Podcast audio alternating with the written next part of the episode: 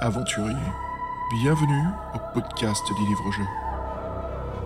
Un podcast dont vous êtes le héros. Le héros. Chequeando a Freddy Fetch desde Puerto Rico.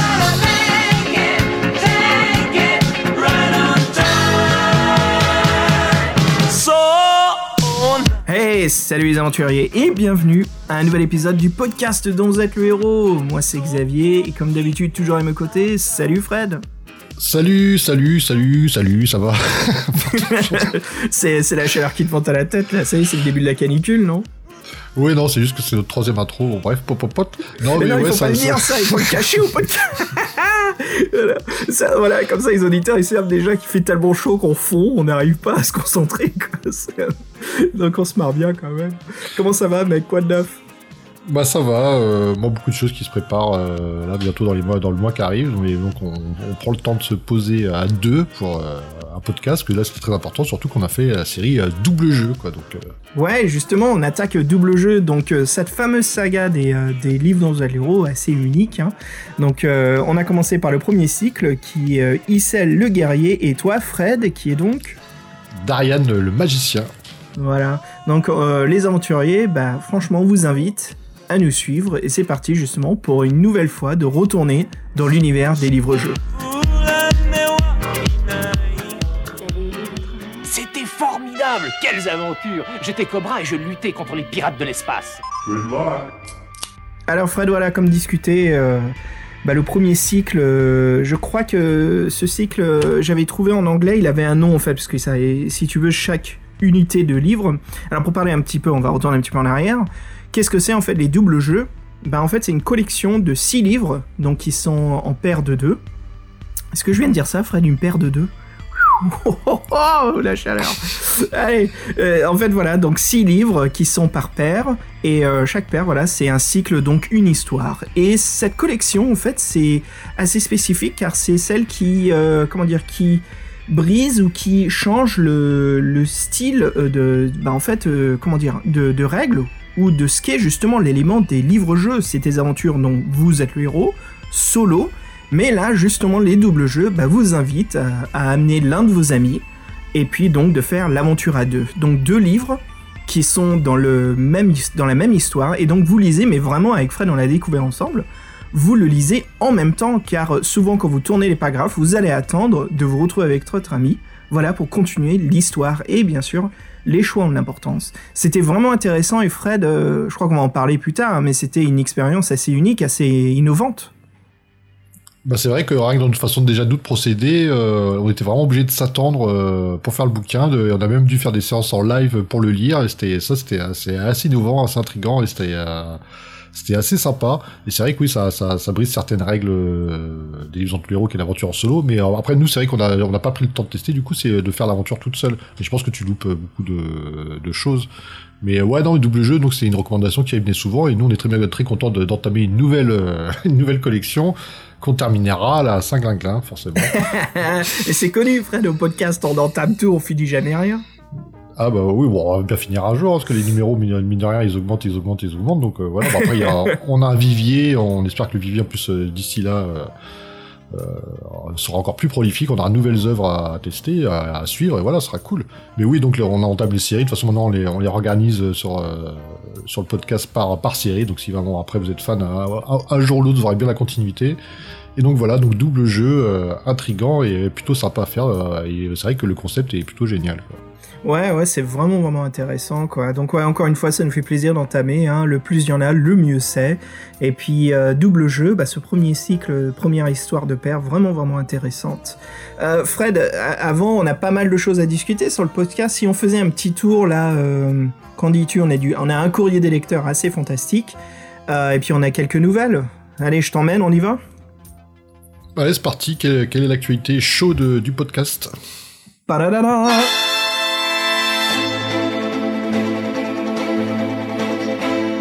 Commençons euh, déjà par le Patreon. Donc on en avait parlé il y a quelques semaines, euh, peut-être quelques mois hein, pour certains qui écoutent le podcast en décalé. Donc euh, voilà, en gros, on travaille toujours dessus. Oui, qu'est-ce qui nous prend du temps? Bah, En gros, on est en train de faire quelques petites vidéos, on est en train de préparer, on fait certaines choses. Comme ça, pour ceux qui souhaitent, bien sûr, comme on l'a dit avec Fred, le podcast sera toujours gratuit. Mais ceux qui souhaitent donc contribuer monétairement une certaine somme, bah voilà, on vous, on vous donnera justement des petits bonus. Et avec Fred, on passe du temps dessus parce que voilà, on veut que ça soit intéressant et bien fait. Et comme ça, pour les premiers inscrits, bah, vous avez pas mal de choses à vous mettre sous la dent et pas seulement, tu sais, un ou deux trucs. Donc voilà, on essaye vraiment de créer un, bon euh, lancement et puis après, bien sûr, de, de continuer euh, là-dessus et de garder une bonne consistance. Bah voilà, Fred, ça c'est le Patreon qui avance bien. Euh, et puis la deuxième chose, Oui, aussi ce qu'on a mis en place récemment sur le site ToCity, pour ceux qui savent, ou sur lequel vous pouvez suivre les podcasts, to-city.org, c'est qu'on a mis une page euh, avec euh, des livres-jeux pour ceux qui veulent. Alors il y a des, euh, c'est des livres-jeux plutôt des AVH, donc des livres-jeux amateurs. Donc pour ceux, il y en a certains qui sont euh, qui sont payants, parce que c'est des trucs récents, mais sinon il y a, vous avez pas mal d'aventures. euh, un peu plus anciennes avec des, des auteurs euh, déjà que- un peu connus. Il y a aussi une histoire que moi celle que j'ai faite pour le concours Mini-Yaz. Donc si vous voulez jeter un œil, euh, c'est tout est c'est tout en PDF et téléchargeable. Mais surtout vous, vous pouvez euh, télécharger vos, vos aventures. Alors vous pouvez faire si vous avez si c'est des liens payants, euh, contactez-nous, on mettra on s'occupera de ça. Puis si vous avez juste des aventures, vous voulez faire découvrir ce que vous avez fait, euh, tous les formats sont possibles, euh, de livres dont d'autres héros, même même autre chose, hein, même des romans, tout ce que vous voulez, des petites nouvelles, tout ce qui est un peu l'univers fantastique. En tout cas, c'est une petite vitrine. Et voilà, donc euh, c'est ouvert à tout le monde. euh, si euh, vous voulez voir des, AVH que vous connaissez pas en française, donc amusez-vous. Et plus il y aura de trucs là-dessus, plus ce sera cool et on pourra piocher dedans. Et en tout cas, voilà, c'est une page qui est pour vous et donc profitez-en.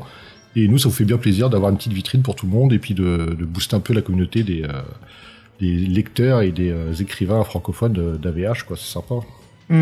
Et euh, ouais, comme tu disais, Fred, même si vous êtes euh, vous-même auto-publicateur ou vous travaillez avec une boîte de publication, bah franchement, avec euh, bah, avec Fred, nous, ça, ça nous fait plaisir en fait de vous faire de la pub, de vous aider.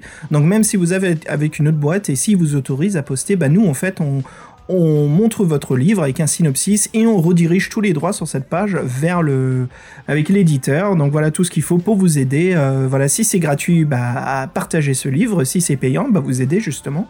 Si vous êtes écrivain, justement à vendre votre livre. Donc voilà, ça nous fait plaisir tout cela. On vous fait toujours une belle page unique. Et là pour l'instant c'est un peu petit. On a quelques livres gratuits, quelques-uns payants. Mais euh, n'hésitez pas à nous contacter. Alors pour nous écrire c'est pdvelh at to-ceti.org. N'hésitez pas à nous écrire. Euh, si euh, vous avez des liens et plein de choses à filer, bah, mettez les pièces jointes dans votre email. Si vous avez des questions, vous voulez en savoir plus, bah, avec Fred aussi, ça nous fait plaisir de vous répondre. Donc voilà, euh, ça nous intéresse vraiment de vous aider hein, en tant qu'écrivain. bah, on, passe le mot et puis voilà, on, a plein de choses à partager, surtout les créations des autres. Moi, ça m'intéresse toujours à lire. Donc c'est chouette. Voilà la nouveauté sur le podcast. Et Fred, il y a une chose qui est en train de se préparer aussi sur le podcast. C'est ton construction pour l'instant. J'ai dû t'en parler un petit peu. Est-ce que tu, tu veux deviner un peu? Bah là, je sèche, là, non. Bon, Déjà, attends parce que. Ok, ça va aller La mieux. IPA. Ça va aller mieux là. Euh, non, il y a une page d'aide. Alors, c'est quelque chose que j'ai voulu faire depuis très longtemps, Fred. C'est une page d'aide avec euh, des notes, des dés euh, en widget. Pas mal de petites choses comme ça. Quand vous jouez au livre dans votre le héros, vous avez rien de physique en face de vous. Bah, vous pouvez aller sur notre site web et il y aura une page dédiée donc à télécharger euh, des fiches de personnages, des fiches de joueurs qu'avec Fred on a reçu euh, de pas mal de fans euh, qui sont pour certaines éditions. Comme Fred, on en a une pour euh. Ouais, qui, était, qui est très bien, ouais. Qui est très, très pratique. Et euh, voilà, pour certaines collections, elles sont à thème, donc c'est des PDF à télécharger, et puis bien sûr, voilà, quelques outils sur le site web, plein de choses à partager.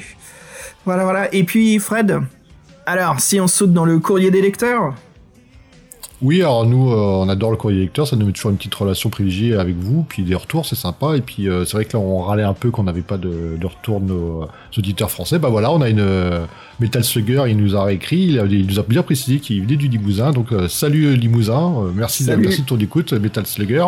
salut les Et, Limousins. Ouais, les Limousins. Et euh, ouais, donc euh, merci pour ton mail. Et donc, euh, donc on est content parce que euh, Metal Slugger lui connaissait pas Piranha. Donc souvenez-vous, donc on a fait les Piranha au début du confinement, donc la mini-série.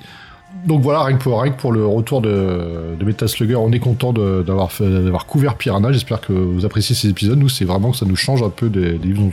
C'est vraiment particulier, Piranha. Et aussi, donc, faut savoir que Metal Slugger, c'est il est assez fan de la, de la série euh, Dragon d'Or, donc il connaissait pas le dernier qu'on a couvert, et donc il nous demande est-ce qu'on va continuer la série? Et bah oui, Dragon d'Or, euh, on avance euh, toute berzingue là-dedans, donc c'est une des séries qu'on va terminer en premier, je pense. Et donc lui, il est surtout intéressé par Dragon d'Or 6, l'œil du dragon. Donc voilà, donc il nous a vendu l'œil de dragon, l'œil de dragon. Donc moi j'ai hâte euh, de le faire euh, maintenant. Ouais, ça va faire bizarre de, de comme on en parlait plus tôt, on va enfin finir euh, une de nos séries, Fred. On va finir, finir. Il nous en reste euh, deux, trois ou deux à faire. Deux, c'est ça Ouais, On ouais. on a- on fait façon, quatre. Et puis après, on reprend aussi euh, la 4 du Graal, hein, qui est prévue cette année, euh, cet été. hein. Donc il y a un numéro, il y a pas mal de choses de prévues. Bah ouais. Et puis une dernière chose dans cet email, euh, je sais qu'on en avait parlé avec Metal Slugger, et puis euh, certains qui écoutent le podcast depuis longtemps, ou si vous êtes nouveau et vous réécoutez les anciens, certains de vous le savent, je suis un grand fan des euh, Chevaliers du Zodiac. C'est pas vraiment un secret parce que je glisse pas mal de musique et je glisse ça et je crois que quelqu'un a mis le commentaire, Fred. Ah tiens, les Chevaliers du Zodiac. C'est du Mm. genre, tiens, c'est bizarre, comment ça se fait que c'est là? Je, suis fan. Surtout, je trouve que la, la- la bande originale de la série, hein, les musiques sont, sont excellentes, vraiment impressionnantes. Et donc, Metal Slugger, il me, fait, il me fait baver parce que là, il nous a montré encore une fois, on en avait parlé plus tôt, il nous avait montré une photo de son armoire avec cette collection, Fred, tu te souviens, de jeux de plateau qui nous faisait baver tous les deux? Et là, il, encore une fois, il nous montre un autre placard, une autre étagère, euh, j'ai envie de dire secrète, tu vois, parce que je vois ce qu'il y a dedans, je me dis, mec, mais vaut mieux que ça aille dans un, dans un, comment dire, euh, dans un, Coffre-fort. un coffre-fort, ouais, c'est incroyable. Donc une collection des Chevaliers du Zodiac, euh, les figurines bien sûr euh, en version française, mais aussi des japonaises. Et là, je commençais à regarder, je zoomais dans la photo, Fred. Alors on a Poséidon, Asgard, on a les Chevaliers d'Or. euh, J'étais là, je lui ai dit, mais ça c'est la sirène, mais c'est un personnage secondaire de Poséidon. Bref. Euh, Je, je vois même, Incroyable. euh, la- je vois même l'arène. Je la connaissais Oui, même y a pas, le- vois, Colisée, combat, carrément. tu vois, le- Et j'ai jamais su qu'il y avait un playset. Alors je sais pas comment dire en français, mais un, un, Ouais. un air de jeu, un, comment dire, une, une aire de euh, jeu. un air de, je sais pas comment on dit, mais c'est c'est les, euh, les- le château de Grayskull, de Musclor, voilà les choses comme ça. C'est les, les lieux en fait, c'est les pièces un peu plus grandes pour les jouets. Mais euh, j'étais impressionné. Je me dis oh la vache, il y avait carrément une arène pour poser les chevaliers dedans, mais euh, c'est c'est fou quand même. Donc ouais, euh, ok Metal Saga, écoute encore une fois, tu me mets double KO là. J'en peux plus, je vois des trucs, je me dis, oh la vache, c'est magnifique. Et puis, bien sûr, qu'est-ce qu'il me fait Fred, il sait, je sais que, Metal Saga, je, te- je commence à te connaître, je sais ce que t'es en train de faire là. Il y a une petite collection de G.I. Joe rares, et puis après, il y a une belle collection de jeux Mega Drive en dessous, ou Sega Genesis. C'est quoi en France Mega Drive, c'est ça, Fred hein? Ouais, Mega Drive. Mega Drive. Aïe aïe aïe. Donc franchement, bravo pour cette collection. hein. Tous ceux qui sont fans des Chevaliers du Zodiac, si vous collectionnez les figurines, bah là, Metal Saga, waouh. Ah ouais, mais vraiment, surtout quand je vois des personnages secondaires comme la sirène, ah là, oh, impressionnant. Je me demande s'il y a aussi un personnage secondaire rare Chevalier du Zodiac. Il y a June, le caméléon, et... Ah ouais, carrément, ceux-là, ils sont aussi. D'accord. Ouais, c'est tout seul l'île de... C'est quoi l'île de l'enfer? C'est là où s'entraînaient Sean et Iki. Non, l'enfer, c'est une boîte. Boîte de nuit. bon, d'accord. Je fais ça. Donc voilà. Allez, on se quitte sur un jingle des Chevaliers du Zodiac, j'en profite.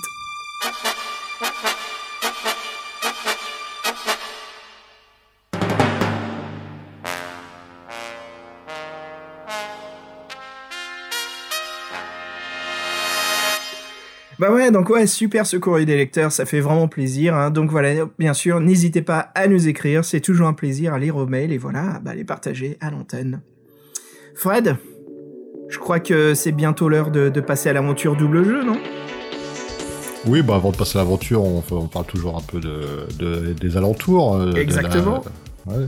Bah, la première chose à faire déjà, c'est à remonter dans le temps jusqu'à quelle année? 1900 88, ouais, ça ne rajeunit pas. Bon, c'est pas le pire encore, mais 88, ça commence à dater. Ouais. Comment ça, c'est pas le pire? Ah, tu veux dire en, en- vieillesse? Ah oui, en 84, ça, ça fait encore plus mal, tu vois. Aïe, aïe, aïe. Ouais, 88. Bon, alors pour résumer un petit peu l'époque, si on se faisait un peu de, de- de nostalgie, Fred, qu'est-ce qu'il y avait au cinéma? Bah ouais, bah ça, je pense que tout le monde va s'en souvenir. C'est un film assez incroyable qui mêle euh, vraie séquence d'animation et film. Et c'est euh, Qui veut la peau de Roger Rabbit? Qui est Ah bien ouais. sûr qui n'a jamais eu de suite, mais qui est euh, franchement que je regarde, qui se regarde encore de nos jours euh, tranquille. hein, ça, ça passe crème. hein. Ah oui, qui est, qui est impressionnant, hein, toujours comme une- ça c'est sûr que mélange d'animation et, et euh, comment dire lieu réel, c'est toujours intéressant. Et puis c'est quand même un, un film d'animation pour enfants autant que pour adultes parce que toutes les Ah blagues, oui, oui, euh, oui, oui, c'est plutôt pour adultes. genre Ah ouais, ouais, pas mal de blagues innuendo sexuelles et tout, euh, assez marrant, super amusant. Et puis, hey, malgré que c'est quand même euh, une histoire loufoque, il y a quand même une enquête, un crime qui est vraiment Ah intéressant. à oui, ça, mais en plus, ça, oui, c'est un polar, un vrai c'est polar. un polar. hein, ouais. puis- Ah, ça pour être un vrai polar, on est puis, puis il y a carrément un vrai, puis il y a hein. un vrai, il y a un vrai méchant, le. Je fonds, je fonds, je fonds, je fonds. Ah, c'est horrible ce truc. Moi, j'en fais des cauchemars encore. Christopher Lloyd, ouais, il était flippant là-dedans. Est-ce que c'était après Retour vers le futur? Euh, bah oui, 88. 80 Oui, c'était après Retour vers le futur, hein, quoi, Christopher, euh, Christopher... Attends. Qu'est-ce qui m'arrive? Je viens de dire son nom et je l'ai oublié, là. Ouais. tu nous fais du H, c'est ça là. Verata, Ouais, T'as dit, t'as dit, t'as dit. Attends, pendant que je bois, merde. ok. Alors, qu'est-ce qu'il y a d'autre Euh, Fred, moi j'étais. Moi en 88, euh, à la télé, je regardais les Silverhawks et les Cosmocats. C'était les grands dessins animés d'époque. Qu'est-ce qu'il y avait en France, dis-moi? Bah euh, là, c'est une référence de Fabien que moi je connaissais pas, mais euh, c'est vrai que qui est sympa, c'est qui est Mordicus. Mordicus qui était à la base sorti en 84 en France, et après sur Antenne 2. Antenne 2 Donc euh, c'était un curieux dessin animé appelé donc euh, c'est un curieux dessin animé euh, parce qu'en fait vous, c'est en fait euh, c'est l'univers de Warner Bros. Et donc c'est c'est un peu de Daffy mais un peu dans un vampire vert. Et pour un vampire végétarien qu'en fait quand il a été réanimé euh, il y a une une euh, Mad Martigan connerie Windows dans le, dans le sort. Et donc il c'est pas c'est pas un, vampire sanguinaire c'est un vampire végétarien. Donc c'est un truc assez marrant qui est, euh, il avait un, major, un majordome qui, qui- qui un faucon il avait une donc c'était assez loufoque par contre c'est vrai que ça a pas trop il y a eu 65 épisodes quand même ça a pas trop trop marché en France mais c'est culte en Angleterre et en Allemagne sous le nom de Dokura Pour, Voilà. euh, pour des dessins animés comme ça d'époque, hein, surtout on va dire que c'est l'âge d'argent euh, des dessins animés à la télé, hein, tous les années 80, c'est beaucoup quand même. Au-delà de 60, ça commence à être déjà une série qu'ils ont. Alors, bien sûr, les dessins animés à l'époque, ça, si ça continuait à être dessiné, l'animation, c'est parce que les jouets se vendaient. Une fois que les jouets n'arrivaient plus à se vendre, bah là, la- le dessin animé disparaissait. C'est fou comme recette. Hein. Mais bon, c'était ça à l'époque. Moi, je regardais un autre truc. Est-ce que, Fred, tu me dis si c'était en France C'était les Galaxy Rangers. Ah oui, oui, je m'en souviens avec euh, l'espèce de, c'était un matériau, une roche rouge là qu'il devait trouver et puis il y avait euh, le mec, ça, le mec il les jouait, il dégainait, t'appuies sur un bouton dans le dos et le mec il dégainait euh, ses armes, c'est pas ça, c'était un truc Ouais, il y, bah, y avait le dégainer. Oui, c'était western dans et le l'espace. et, et le méchant c'était un zombie. Parce qu'il y avait Brave Star, ça c'était un autre type de western spatial. Mais euh, là, c'était quatre euh, Galaxy Rangers, des Rangers de l'espace, des shérifs de l'espace. Le Ah, premier, ah oui, moi je confondais avec Brave Star, t'as raison. ouais. ça doit être Brave Star, le tien. ouais. Et euh, bah ouais, l'un c'était un- une psychique, l'autre c'était un hacker. Il y avait le gunslinger, donc le rapide, et puis le commandant chef qui, euh, bah, qui, euh, comment dire, qui, qui donnait loi hein, dans le, on va j'allais dire dans le, dans, dans le Ouest, mais en fait dans l'espace. C'était vraiment chouette comme dessin animé, très très bien dessiné. Vous pouvez retrouver le générique sur YouTube. Euh, ce genre d'animation, c'est à l'époque c'était les studios américains qui bossaient avec les animateurs japonais. Donc ça donnait pas mal de séries euh, assez, assez impressionnantes. hein. Et puis je crois que le summum de tout ça, c'était... euh, bon, c'est les années 90, mais c'est la série Batman, qui arrivait plus tard, qui était vraiment impressionnante. Non, ça te dit rien, ça à Ah non, mais moi, Ouais. moi en 90 je regardais plus de dessins animés, t'es ouf quoi. Ouais, ça courait après les nanas, c'est ça Oh, c'est ça. non, je devais, je devais- non, non, non, je devais mon, devant mon ordi, c'est tout. quoi. Voilà, plus un nerd, quoi. Je jouais à la télévision, j'étais ouf quoi. Euh, C'était parfait ça. Donc voilà, alors on va discuter euh, du, donc, de notre série Double Jeu. Encore une fois, Double Jeu, c'est un titre qui est assez répandu en France, hein, que ça soit musique, pièce de théâtre, euh, film. Je crois que celui qui m'a le plus scotché, Fred, c'est un roman photo de la collection du magazine Nous Deux. Je crois que c'était un truc romantique. Mais les magazines photos, Les romans comment photos, dire, ouais. les romans photos, ouais, excuse-moi, les magazines photos. Les, les romans photos, je sais pas ce que t'en penses, mais moi, on en a, on en a parlé plusieurs fois dans le podcast, mais c'est quelque chose que j'accroche énormément dessus parce que quand c'est bien fait, c'est, je trouve que c'est, c'est une recette qui mélange nostalgie, mais aussi qui ajoute cette touche d'innovation ou comment dire de, de, qui- qui brise en fait le, le, le- le quatrième mur, tu vois ce que je veux dire? Il y a l'irréalisme, en fait, c'est, c'est il y a un côté où tu sais que c'est réel ce qui se passe mais tu sais qu'en même temps c'est de la mise en scène et ça crée Pour moi, ça crée quelque chose dans la tête. Quand j'imagine une imagination, je sais ce qui est en train de se passer avec la lumière, le, photographe et encore s'ils ont le budget. Mais il y a quand même euh, quelque chose d'assez unique, je trouve, comme art. Et c'est marrant parce que c'est quelque chose qui a vieilli et qu'on ne trouve quasiment plus aujourd'hui. hein. Ah non, à part dans le petit détective, peut-être, je sais pas. J'en sais rien. Et moi j'aime beaucoup euh, les romans photos, je trouve que c'est une excellente recette, c'est pas mal parce qu'en fait ça permet de pas produire un court métrage ou un, long métrage, mais si vous êtes photographe, bah, en fait ça vous permet de raconter une histoire comme un film, et voilà, au lieu de ça, bah, c'est une photo pour, chaque plan, donc c'est une recette impressionnante pour, euh, pour économiser un budget de production. Donc voilà, c'est le titre double jeu qu'on trouve un peu partout. Alors Fred, comme on a dit, hein, euh, deux livres. Alors moi j'avais pris Issel le guerrier et donc toi Darian le magicien. Alors c'est parti, je te propose de sauter dedans ou euh, si on se mettait une petite musique avant? Bah, allez, une petite musique entraînante, j'espère. Ouais, justement pour se mettre dans le bain, je te propose carrément quelque chose dans le thème euh, du groupe King Gizzard and the Lizard Wizard. Tu me le dis aussi ça? King Lizard with the Living Wizard. Non, King Gizzard and the Lizard Wizard. Donc le roi Gizzard avec ses lézards euh, magiciens. Ça Ouais, sonne King pas aussi bien en Lizard with français. the Lizard Wizard. King Gizzard the Lizard Wizard. Donc euh, avec le morceau bien psychédélique euh, prog euh, rock metal un petit peu qui s'intitule I'm in Your Mind.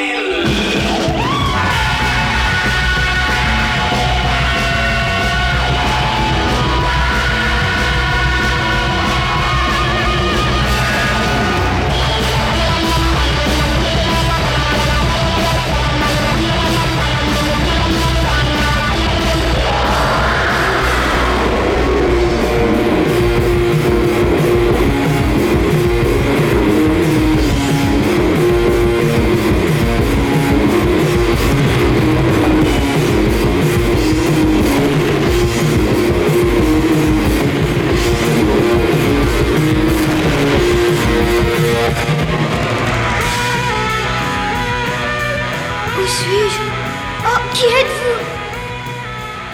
Je m'appelle Thémis, et lui c'est mon grand frère Noumaios. Nous venons de Zotra, qu'on appelle aussi la planète blanche. Oh, Zotra? Quel est ton nom? D'où viens-tu? De la planète Terre, je m'appelle Télémac.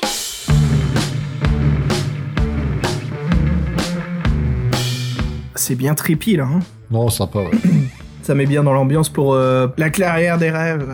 Alors pour vous faire le, le synopsis, qu'est-ce qui se passe là-dedans? Bah au plus profond de la sombre forêt des gémissements, bien au-delà des terres habitées, se cache la clairière des rêves. C'est là, si ce lieu mystérieux n'est pas une légende, que vous pouvez accomplir la mission que le vieux Hunter, votre maître d'armes, vous a fait jurer de mener à bien. Reconquérir le trône de Franzos, usurpé par le baron Théo. Sur votre route, vous rencontrerez Darion le magicien, lui aussi à la recherche de la clairière des rêves. Il sera votre fidèle allié, à moins qu'il n'ait secrètement résolu de vous trahir. Alors ça, bien sûr, c'est le syn- synopsis du point de vue de Issel le guerrier. Fred, toi, t'as ton propre synopsis. Ouais, donc c'est le début, c'est pareil. Donc moi, je, euh, moi c'est euh, c'est le vénérable Gordingalf, mon maître, qui nous a préparé à découvrir le secret fabuleux de la pierre philosophale. Sur votre route, vous rencontrerez Issel le guerrier, lui aussi à la recherche de la clairière des rêves. Il sera votre fidèle allié, à moins qu'il n'ait secrètement résolu de vous trahir. Donc voilà, Alors, on a tous les deux trahison, notre objectif. Ouais. Ouais. la trahison qui est un peu forcée, on reviendra là-dessus, mais euh, un peu bizarre. Alors, si on commence à parler, bien sûr, bah, qu'est-ce qu'on voit quand on voit un livre hein? Euh, bah, Sa couverture, sa magnifique couverture, moi je la trouve vraiment impressionnante, qui n'est nul autre, euh, nul, nul, au- nul autre dessiné que par John Blanche. Tu veux dire qu'il est décidé que par nul autre que John Blanc, peut-être. Écoute, vas-y doucement avec moi, là, je suis en train de fondre, il n'y a pas de clim, il n'y a que dalle, je suis en train de... Vas-y Fred, parle-moi un petit peu, qu'on connaît très bien, hein, qui est un peu notre... euh, comment dire, qui occupe l'un des trônes euh, dorés hein, sur le podcast. Parle-nous justement de John Blanche. Qui ça? John Blanche? Qui ça? Euh, John... euh, John... oh, Ah, excuse-moi. ah, Est-ce que tu peux nous parler de John Blanche? Oui, bah John Blanche, on rigole un peu, oui, bah c'est euh, notre mascotte, euh, notre totem, euh, il revient tout le temps. Oui, voilà, bon, on aime bien parler de lui, donc on va refaire un petit tour de John Blanche. On a une jolie photo où il sourit, pour une fois, il a les cheveux courts, donc c'est cool. Je sais pas de quand est-ce qu'elle date, cette photo. Donc John Blanche, talentueux illustrateur, auquel ses professeurs lui avaient dit qu'il ne gagnerait jamais sa vie avec les dessins, comme quoi, shut up. Et donc, euh, non seulement du jeune vit de ses dessins, mais il est mondialement connu et même reconnu. Enfant issu d'une classe ouvrière, il aura du mal à rentrer dans une école d'art, il s'est accroché, les enseignants ne l'encourageaient pas du tout sur les thèmes qu'il aimait dessiner, ce qui était un peu sombre, faut, dire. Je vous, je rapporte à la sorcellerie, par exemple. Et donc, voyez, je, jeune voyait autour de lui qu'il y a autant d'étudiants abandonnés à cause des, critiques assassines. Et donc, les professeurs qui présentent de Starbuck et qui comptent euh, ce qu'il fait dessiner euh, n'encourageaient pas les vocations. Et il dira même dans un interview sur le site euh, Goblinko qu'il aimait dessiner des personnages avec des vêtements usés, des ongles sales, des défauts physiques, que c'était la vraie heroic fantasy, la dark fantasy. Et en tout cas, c'est vrai que là, les deux, les deux couvertures qu'il nous a fait, euh, sachant que donc il a fait les couvertures intérieures, les, couvertures et les dessins intérieurs, c'est assez rare, mais comme on dit, quand on a John Blanche sous la main, et ben on le garde. Voilà. Ah ouais. C'est vraiment intéressant. Et puis John Blanche, hein, pour tous ceux qui, euh, qui le découvrent hein, dans, cet épisode, Fred, il est aussi connu pour euh, être euh, l'un des créateurs de l'univers de Warhammer et de Warhammer 40 000. C'est aussi l'illustrateur de la fameuse saga Sorcellerie, hein, des livres dont vous êtes le héros. C'est quelqu'un qu'on trouve aussi beaucoup aujourd'hui, qui, qui a même, si vous êtes le- lecteur du magazine oh, comment ça, White Dwarf, euh, qui a sa propre euh, comment dire section qui s'appelle le Blanchitsu, qui sont des figurines donc peintes au style des illustrations de John Blanche. C'est quelqu'un à qui on doit beaucoup en fait pour l'innovation et le visuel en fait de, tout cet univers. hein. Comme on dit souvent, pourquoi, est-ce qu'on- connecte euh, beaucoup les livres êtes le héros à tout ce qui est du Warhammer, du Games Workshop? Bah, Parce qu'en fait ce sont les mêmes créateurs, ce sont les mêmes fondateurs. hein. Le, le Games Workshop est créé donc par euh, Steve Jackson et Ian Hemingston. hein. C'est eux qui ont vraiment créé ce style, qui ont créé les livres. Tout se connecte, Fred. C'est assez intéressant comme monde. hein. Bah, c'est vrai que moi j'avais pas fait gaffe parce que moi j'avais pas fait la relation euh, livre dont le héros l'univers de Warhammer au départ. Mais moi qui ai pas été, euh, moi qui suis français qui ai pas été biberonné à Donjons et Dragons, moi j'étais biberonné à Warhammer, j'étais biberonné à White Dwarf, j'étais biberonné à Warhammer 40 000. Et donc ouais, moi l'imaginaire de John Blanche, mais pour moi c'est en fait c'est ma référence d'Heroic Fantasy tout simplement Ah ouais. avec, les cou- avec les couvertures de d'autres livres, d'autres de collections de livres tout ça. Mais ouais, John Blanche pour moi tu me parles d'Heroic Fantasy. euh, plus vraiment ce côté euh, pas Heroic Fantasy rutilant, féerique. Euh, Ah non, t'as bien dit, Dark ouais. Fantasy, ouais. T'as bien Ouais, dit là-dessus, c'est- ouais. C'est la vie de tous les jours. euh, voilà, c'est les gens ils sont sales, les gens ils, les gens sont crades, il y a des les monstres qui sont dégueux. euh, voilà, non, je, moi John Blanche, je suis très fan. Après, faut dire que pour une fois, c'est bon. On peut critiquer aussi là, c'est pas son meilleur boulot, même si j'ai trouvé certaines choses intéressantes. Ouais, en fait, on retrouve un petit peu ce qu'il avait fait pour le Hardon 3. Le même style, un peu. Et ça manque de détails en fait. On sent que il est limité, soit limité par le temps, soit je sais pas hein, quelle autre, quelle, quelle, quelle autre raison ça peut être. Mais les dessins sont, ce qui est rare pour du John Blanche, c'est qu'ils sont assez vides. Il manque beaucoup de détails. Les trois quarts, je trouve, c'est quand c'est une plaine qui mène vers euh, une forteresse, bah tu sais la plaine, elle, elle aura pas beaucoup de détails, contrairement au champ de lotus noir de, Sorcellerie 1 euh, où euh, bien sûr le mécanisme de piège qu'on se réveille dans Carré, la cité, enfin je compare beaucoup avec Sorcellerie, mais après, pour comparer plus avec Louardon 3, ouais c'est ce côté-là, ça change un peu. Hein Fred, c'est... Je sais pas, mais c'est moins détaillé en fait, on sent que c'est moins des, pièces euh, remarquables. C'est c'est super quand même, c'est du beau boulot, mais il y a moins ce côté John Blanche euh, fou qu'on peut retrouver si on fait juste une recherche Google sur Internet. Oui, bah moi je. C'est dur de dire ça, mais je pense que c'est un bout, une commande et il a un peu pris ça par-dessus la jambe. Il a fait. euh, Moi, moi, ce que j'ai en fait apprécié, c'est- je sais pas si t'as remarqué, c'est pareil dans ton aventure, mais en fait, moi, tous mes dessins t'apparaissent dans mes dessins. C'est pas moi qui apparaît, c'est toi. Exactement, ouais. Et, et- et souvent, en fait, il y a une petite vue subjective où tu peux voir tes mains ou ta jambe. euh, et ça, j'ai Mhm. bien aimé, que j'aime bien quand il y a des, des changements de perspective, des changements de point de vue comme ça. Et c'est vrai qu'en fin de compte, je me suis rendu compte que dans tous mes dessins, je voyais ton personnage. J'ai trouvé ça assez drôle en fin de compte. Ouais, pareil dans le mien en fait. Et ça, on sent que John Blanche a bien vu la consigne et a bien justement interprété ce style visuel. Alors à savoir, comme on disait, les aventuriers, il y a deux livres. Ce ne sont pas des compicoformes en fait. C'est vraiment le point de vue de l'un et de l'autre. Mais bien sûr, l'histoire, euh, la quête des deux personnages à lesquels on joue se connecte. Et donc, il y a des fois, Fred, où je me disais, Fred, tu, sais, pendant qu'on lisait, je te disais, oh tiens, t'avais le dessin de la forteresse, et toi tu me dis, bah non, j'ai rien. Et on avance un peu. Et toi, en fait, t'avais le dessin de l'intérieur où t'avais un plan rapproché de la porte d'entrée de la forteresse, pendant que moi j'avais le point de vue de la forteresse vu de loin. Donc c'est vraiment intéressant quand on réunit ces deux livres en un seul, on a quand même pas mal d'illustrations. Hein. Ah oui, oui, c'est ça, c'est vraiment. En plus, oui, on- du coup, on s'est changé les, les illustrations en live. Ouais, Non, on s'est c'est- partagé. euh, ouais. ouais, ouais. Non, mais ça, oui, il il a des, les- ça, c'était vraiment des concepts sympas, mais c'est vrai qu'après, au niveau purement, euh, purement graphique, j'allais dire, euh, oui, euh, il a fait beaucoup mieux. C'est vrai que c'est vrai que les autres, t'as l'impression que c'est, il a fait un seul trait sur une, sur une page noire, il a fait un trait noir sur une page blanche, et il a pas fait plus, quoi. Voilà, il a fait Ouais, silhouette. euh, Ouais, c'est dommage. C'est dommage parce que, c'est à chaque fois, Fred, hein, à chaque fois qu'on qu'on commence un livre, il y a l'anneau qui fait Oh, c'est John Blanche.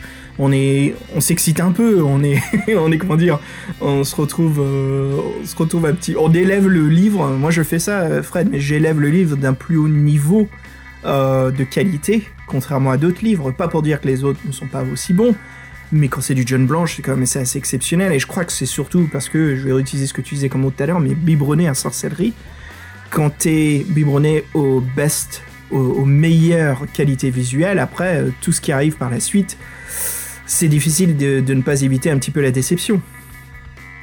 Ouais, mais non, mais encore, euh, ça reste euh, quand même Ouais. de, de la bonne facture. hein, pour Ah oui, c'est des super illustrations. Ouais, ouais, non, non, non, il n'y a pas, pas à chipoter là-dessus. Elles sont pas moches ni mal faites, elles sont quand même intéressantes. Et surtout, moi j'aime bien retrouver ce style euh, design des personnages de John Blanche. À savoir, surtout ici, j'ai vraiment l'impression de voir des petites figurines de plomb de Warhammer. hein, ça me fait ça beaucoup. C'est le style de John Blanche qui.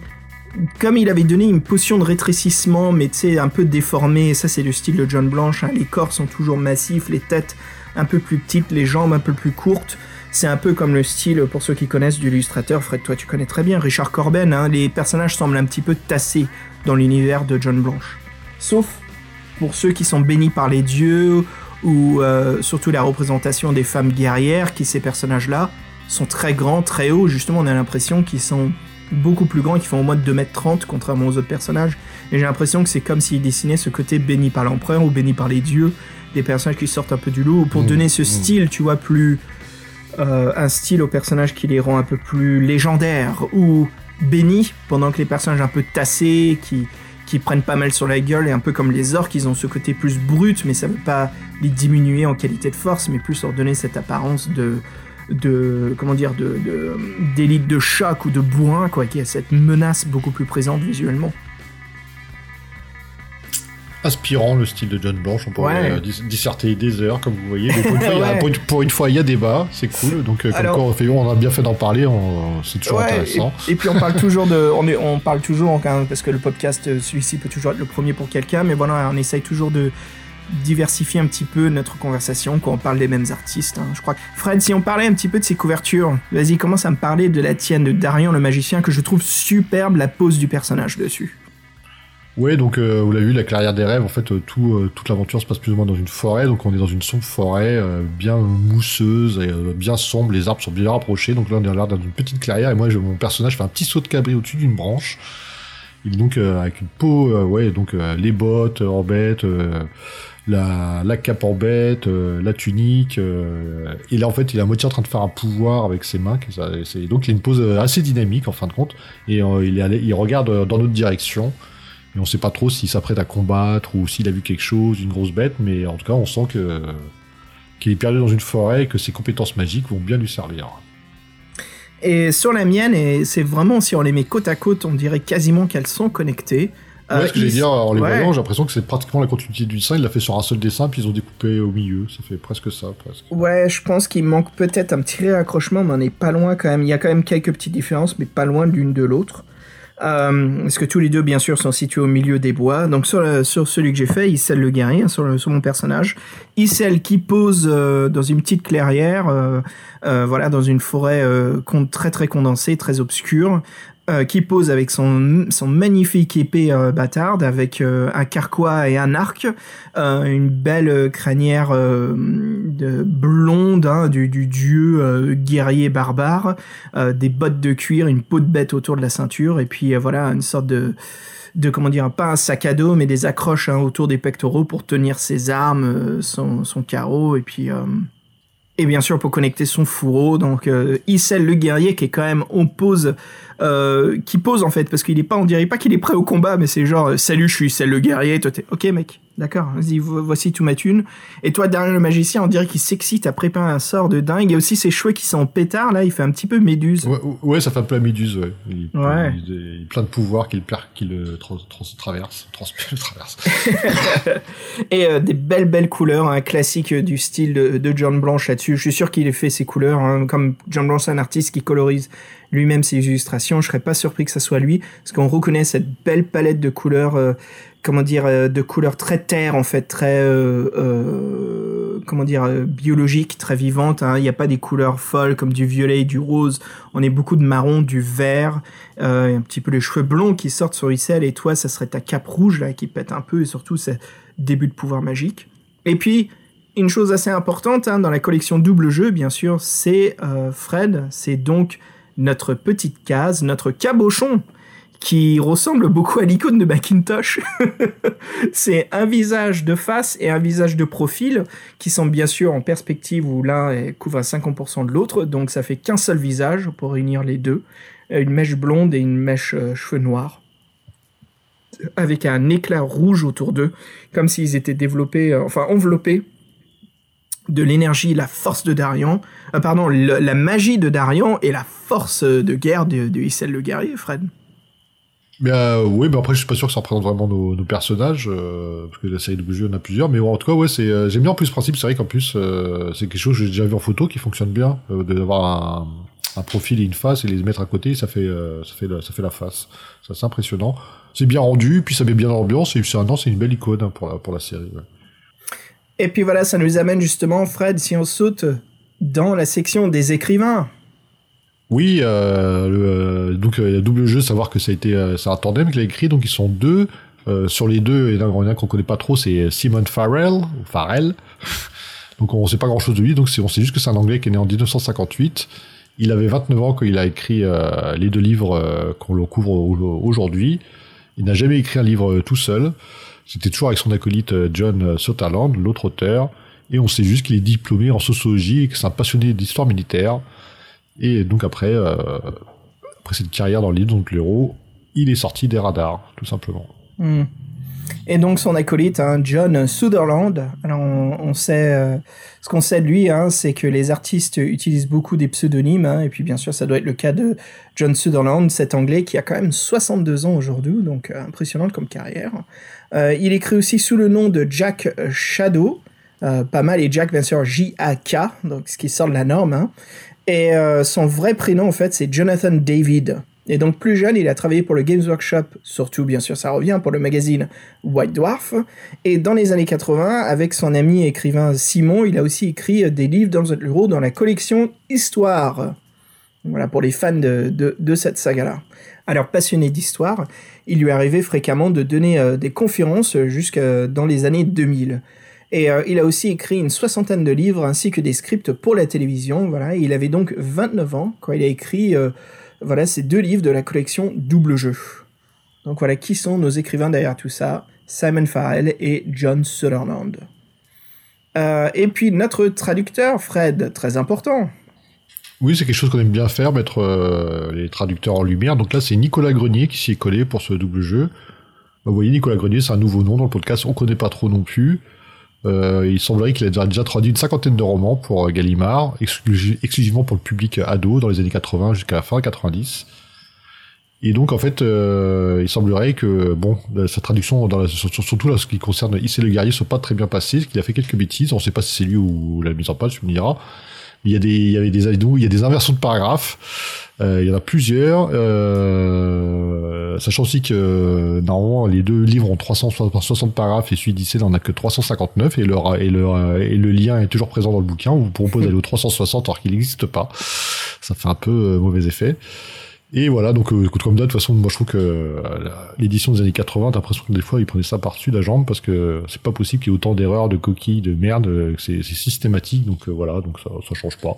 Donc oui, puis nous on a eu l'expérience en live, on peut dire que c'est assez frustrant. Hein. Ouais, bah moi j'avais pris justement bah, celui qui est bourré de fautes, qui a plein de problèmes, Issel le guerrier, et disons que Fred, bon, on, en, reparlera là-dessus, vous allez voir les aventuriers, on va, on va sauter dans l'aventure de ce qu'on a vécu, mais mon dieu, Issel le guerrier, il y avait il y a besoin énormément jusqu'à aujourd'hui, hein, il y a besoin d'une recorrection, ça ne va pas du tout. Il y a énormément de fautes de paragraphes qui ne marchent pas, de déconnexion, et ça abîme carrément, vous allez voir les aventuriers, ça abîme en fait la, principale, euh, comment dire, attention, euh, la, principale chose et puis la plus importante du double jeu, c'est la connexion des deux personnages ensemble. Donc ça, ça, ça merde un peu tout ça. Et Fred, je crois que tu m'as entendu, j'étais vraiment frustré et ça me gonflait au bout d'un moment, quoi, tellement que c'était le système était pété et que les paragraphes ne marchaient pas. Après, ce qu'on n'a pas parlé aussi, c'est dans le système de règles, sachant que cette saga double jeu, je sais pas pour les autres, mais là, il y a les caractéristiques sont un petit peu différentes, parce que vous avez l'agilité euh, supplémentaire, et en fait, c'est pas des GD pour vos caractéristiques, c'est des, euh, c'est un pool de points, donc de 40 points. Donc vous avez euh, donc l'agilité, donc pour grimper aux arbres, l'habilité, c'est pour vous battre. Vous avez des points d'endurance qui sont vos points de vie, et vous avez des points de magie. Ça c'est pour et tout ça en fait ça c'est des c'est c'est pour vos seuils. Ouais, et, la point de magie en fait c'est pour acheter des pouvoirs et ce qu'il n'y a pas en fait c'est la chance, la chance la chance elle est remplacée par l'agilité. Oui, et puis il n'y a plus d'histoire de chance, euh, il n'y a plus de, la chance dans les dégâts pour les tests.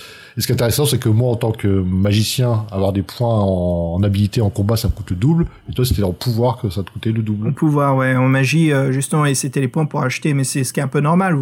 C'est pour ça que dans le groupe, moi, c'était un peu le bourrin, et Fred, bah, c'était le magot, quoi. Ouais, et puis c'est marrant, c'est qu'on donc il y a quatre pouvoirs disponibles. Il y a un pouvoir pour la télékinésie, un pouvoir de sixième sens, sens du danger, un pouvoir de lancer de, flamme, feu. Et, de feu, et puis un pouvoir qui est euh, mort instantané. Euh. La botte secrète. Ouais, botte secrète. Moi j'ai pris euh, donc sachant que quand il coûte des points, donc faut avoir un certain nombre de points en pouvoir pour les acheter. Donc sachant que le maximum est 12. Et ça coûte aussi des points d'endurance quand vous les jetez. Voilà. Donc moi j'avais pris euh, Sens du danger et, botte secrète et toi t'avais euh, avais Sens du danger aussi, quoi. C'est ça? Mm. Ouais, juste Sens du danger, ouais. Comme moi ça me coûtait le double, donc si le Sens du danger à l'achat c'était 4 points, donc ça me coûte 8. Sur un pool de 40, ça va vite. Hein. Ouais, donc, ça, c'était sympa. Faut voir si c'est la même chose dans les dans les autres doubles jeux. Ce serait intéressant. Ouais, ouais, c'est vrai que cette collection elle est assez intéressante. Après, c'est le, je crois que c'est le Clash des Princes. Donc c'est la deuxième euh, saga. Donc Coréus le prince et Bardic le voleur. Et oh non, je crois que le Clash des Princes c'est le dernier. C'est euh, Lothar le sorcier et Clovis le chevalier. Le chevalier. Donc euh, ça, ça serait intéressant à voir. Je sais que les versions anglaises ils disent un petit peu ce que c'est la collection. Euh, Après, oui, c'est vrai que c'est six bouquins, mais comme on les fait par euh, par paire, euh, c'est vrai que ça va, être, ça va être rapide comme ça. Comme, euh, bah ouais, c'est que trois trois trois podcasts quoi. Ouais, c'est ça. Le deuxième cycle en fait, c'est le cycle de la Cité des Ombres, et donc le dernier cycle, hein, c'est comme je te disais, c'est ça, c'est le Clash des Princes, qui a été édité au Japon aussi. Donc pas souvent qu'on voit les livres nous au Japon, donc c'est cool ça. Alors Fred, qu'est-ce qui se passe au début pour nos, nos deux personnages? Parce que on va dire que quoi, c'est comme un- si c'était un film, on va dire que les, les 20 premières minutes, c'est nos personnages en solo.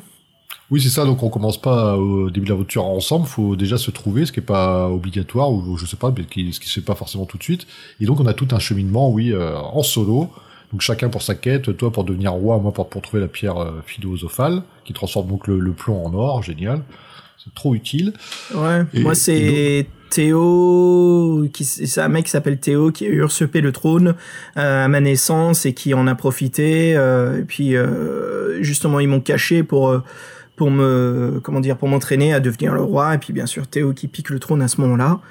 Et donc ma quête en fait c'est de retrouver la couronne et de me venger justement et de reprendre le trône de ce je sais pas si c'était un oncle, je me souviens plus hein, de- du petit détail là-dessus, mais voilà de me venger en fait et de retrouver le trône qui appartient à notre famille.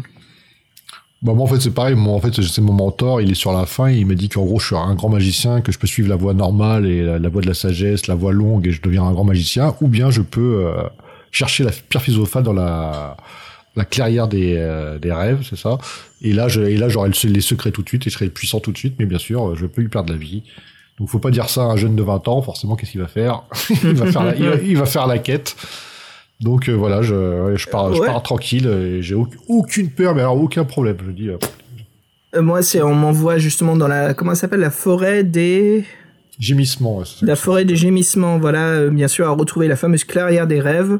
Et on m'explique justement, mon mentor me dit que là-dedans, euh, apparemment, on sait euh, via les contes et légendes qu'il y a un des grands dragons, l'un des tout derniers, qui s'appelle Belgath, qui donc peut exaucer des rêves si on le trouve. Donc je, je reviendrai là-dessus parce qu'il y a pas mal de livres et de romans hein, que, qui, une fois que j'avais lu l'aventure, bon, c'est très différent euh, de ce que je pensais qui était la source principale d'inspiration, mais je trouvais qu'il y a une petite connexion là-dedans.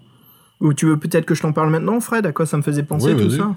Bah, il y a un livre euh, en- qui vient euh, de la Russie, euh, qui s'intitule donc, alors je sais pas ce que c'est en russe, hein, mais c'est Roadside Picnic. Euh, et en France, il est traduit par Stalker, euh, pique-nique au bord des chemins des. euh, Ah, St- Stalker Ça t'a fait- penser à Stalker Stalker, ouais, parce que alors ce qui c'est écrit bien sûr par les frères Strugatzi. Alors euh, si vous êtes fan de, de science-fiction, là c'est un, un livre à lire absolument qui est impressionnant. Euh, et puis bien sûr c'est un livre qui a fut adopté euh, par le grand réalisateur russe euh, voilà, Tarkovsky sous le nom de Stalker en 79. Et ben ça me fait penser à ça, Fred, parce que dans dans Stalker, on joue justement un, un jeune euh, euh, gardien en fait de la zone, quelqu'un qui peut, c'est pas, on n'est pas un gardien, on est un stalker en fait. On peut rentrer dans la Oui, zone, on, on, connaît cher- la on cherche zone. des, on, ch- on cherche des reliques dans la zone. Bah, nous, justement, au contraire, on est un accompagnateur. Euh, enfin, pas nous, je veux dire, mais le, le personnage qu'on suit dans l'histoire, c'est... J'ai oublié son nom, mais on est l'accompagnateur qui sait comment pénétrer dans la zone parce qu'elle est entourée par une barrière. Et la zone, en fait, elle est affectée par les déchets qu'ont laissé peut-être des extraterrestres, on sait pas. Donc, tout est... Il y a plein d'anomalies, il y a plein de choses qui vont pas. D'où le nom, en fait, du livre que je trouve super. Hein, euh, Pique-nique au bord, bord du chemin, c'est les extraterrestres, bah, peut-être qu'ils sont arrêtés sur Terre euh, pour faire un pique-nique et ils sont repartis aussitôt et tous les déchets qu'ils ont laissés ont affecté euh, la zone. Euh, donc il y a des anomalies temporelles, gravité, il y a des, il y a comment dire des, donc ce que tu disais Fred à la recherche de, de comment ils appellent ça, De reliques, d'artefacts. de reliques et d'artefacts d'anomalies. Euh, et nous, le stalker, bah, on accompagne les gens. Et puis, bien sûr, à la fin, le stalker, il apprend qu'il y a une fameuse pièce, il y a une salle euh, dans un chantier de construction où il y a une orbe. Et cette orbe, cette sphère jaune, si tu arrives à l'obtenir, elle réalise tout souhait tout rêve possible. Alors, dans le film de Tarkovsky, c'était une salle qu'il fallait passer et qui est très difficile d'accès parce qu'avant cette salle, il y a ce qu'ils appellent le meat grinder, donc euh, la, la charpie à viande. C'est le nom de la salle. C'est une salle où il y a tellement d'anomalies de gravité que les gens explosent des fois juste parce qu'ils ont marché dans un mauvais endroit.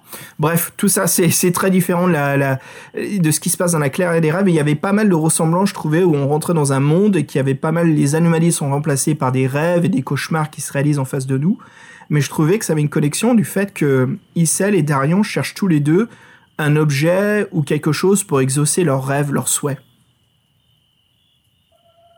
Ouais, c'est marrant parce que je l'ai lu il y a pas si longtemps, Stalker, et j'ai pas fait l'analogie, moi. C'est un bon point de vue, c'est intéressant. Ouais, ça me faisait penser vraiment à, ça. Et puis j'aime bien aussi l'univers de Stalker qui, bon, le film de Tar- Tarkovsky, chef-d'œuvre, hein, ça c'est sûr et certain, mais il y a cette ambiance. Et à chaque fois que j'ai Stalker, je retrouve cette ambiance. Alors pour ceux qui jouent aux jeux vidéo aussi, il y a le jeu Stalker qui reprend exactement euh, l'univers des, des frères Stugatsi là-dessus. Hein, c'est exactement ça. Il y a même un autre jeu, comment il s'appelle euh, Métro 2033, c'est ça, qui est adapté d'un Ah oui, roman. exact. exact. Ouais.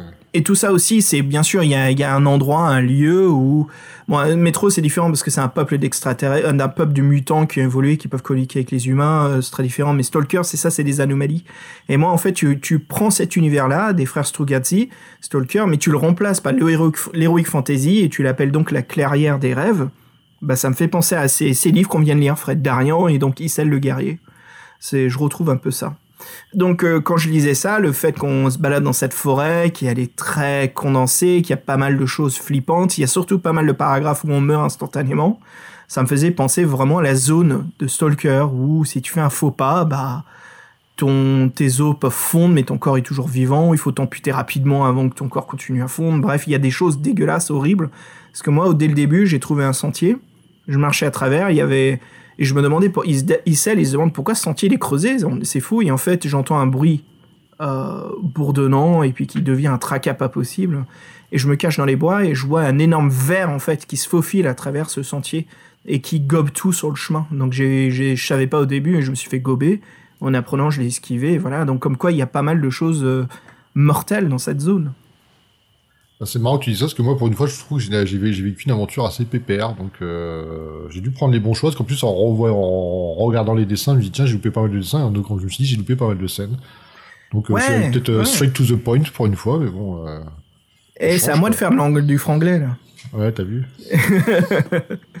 Ouais, il y avait, euh, il y avait pas. En fait, il y a tout un début avant qu'on se retrouve justement qui et Darion, donc les deux lecteurs se retrouvent parce qu'on a fait quand même pas mal de paragraphes où il y a plusieurs endroits où on peut se retrouver, mais avant de. En fait, pour, pour dé- décrire un petit peu, je vais, je vais un peu briser le, le livre, le décomposer pour comprendre sa structure. Il y a la première partie, c'est quand on pénètre et on rentre dans la forêt, tous les deux, hein, que ça soit Issel ou Darion. La deuxième partie, c'est la découverte de la clairière, hein, des rêves de Belgath, le dragon, qui nous envoie donc dans la dernière partie, je dirais qui est assez courte, c'est le rêve, l'épreuve des rêves en fait, qui, qui est ça en fait, c'est plus des challenges, c'est des défis à chaque fois de essayer de contrecarrer les plans de Darian et c'est très bien fait parce qu'en fait c'est des défis de situation où il faut choisir via plusieurs choix multiples comment on va appréhender la scène pour faire pardon pour faire le bon choix pour montrer bien euh, au dernier des dragons qu'on est qu'on mérite en fait le pouvoir d'obtenir ce que l'on veut. Ça y est, tu nous as raconté, l'histoire. Merci les auditeurs. Ouais, voilà, à bientôt. allez, à très bientôt. Donc voilà, bien sûr, hein, c'est voilà ce qui se passe dans l'aventure. Donc cette première partie, c'est là où on se retrouve pas mal tout seul. Et à chaque fois que avec Fred, on a appelé ça les doubles jeux, donc on leur donnait des numéros à chaque fois que l'un apparaissait. C'est une grille verticale horizontale, au milieu se trouvent des numéros comme une grille Excel, et donc il faut parler à votre pote. Donc moi, je voilà, j'appelais Fred, je dis yo, je viens de prendre le 86 et toi tu disais le 102. Donc on connecte vertical horizontal sur la grille et on voyait, bah voilà, ah il faut aller au 112. Donc on allait Fred et moi tous les deux. Bon, on avait des numéros différents, mais on allait via en fait les choix qu'on faisait tous les deux. Ça, c'était intéressant, et euh, au début, je me suis demandé comment ils avaient réussi à faire ça. Ça doit être assez chiant à planifier d'ailleurs. Ouais, mais c'est un beau Et boulot parce euh, que ouais, la version anglaise c'est réussi et la française, oui. Oh. Pour raconter quand même, donc, euh, je sais pas, donc des, des, des chapitres comme ça, et des le double jeu, on appelle ça, il doit en avoir une 10 ou 12 dans l'aventure. Euh, je crois que les trois premiers, on s'est loupé. Et donc moi, après, au quatrième, j'étais tombé sur toi. Et là, toi, non, toi, ça matchait pas du tout. Et là, on était devenu, euh, on était devenu ouf, quoi. On était devenu complètement ouf. Ah Bah, en fait, je me suis perdu. Je me souviens, on jouait en live, hein, on s'est connecté sur Skype pour jouer ensemble et j'étais là. Et une fois, tu me dis alors, t'es où, t'es où Je fais attends, le livre, il je dois lire. À chaque fois, c'était pas trois ou quatre lignes, c'était trois ou quatre pages que je devais lire. En fait, j'ai découvert que faisant ces choix-là, je découvrais en fait plein de séquences, plein de lieux et des endroits qu'on n'a pas fait dans la forêt. J'ai trouvé un, village de bandits, j'ai trouvé une nana qui est accrochée, euh, une sorte de princesse, une dame en détresse.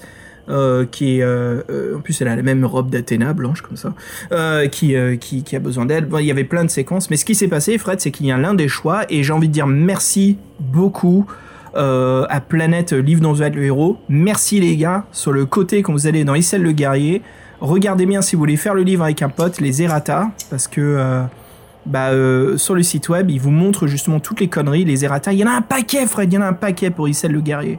C'est insupportable. Mais le plus important, c'est celui qu'on a fait ensemble c'est le choix le plus important qui permet à Issel et Darian de se rencontrer. Et ils ont merdé sur le tout premier choix qui permet la fonctionnalité des deux livres.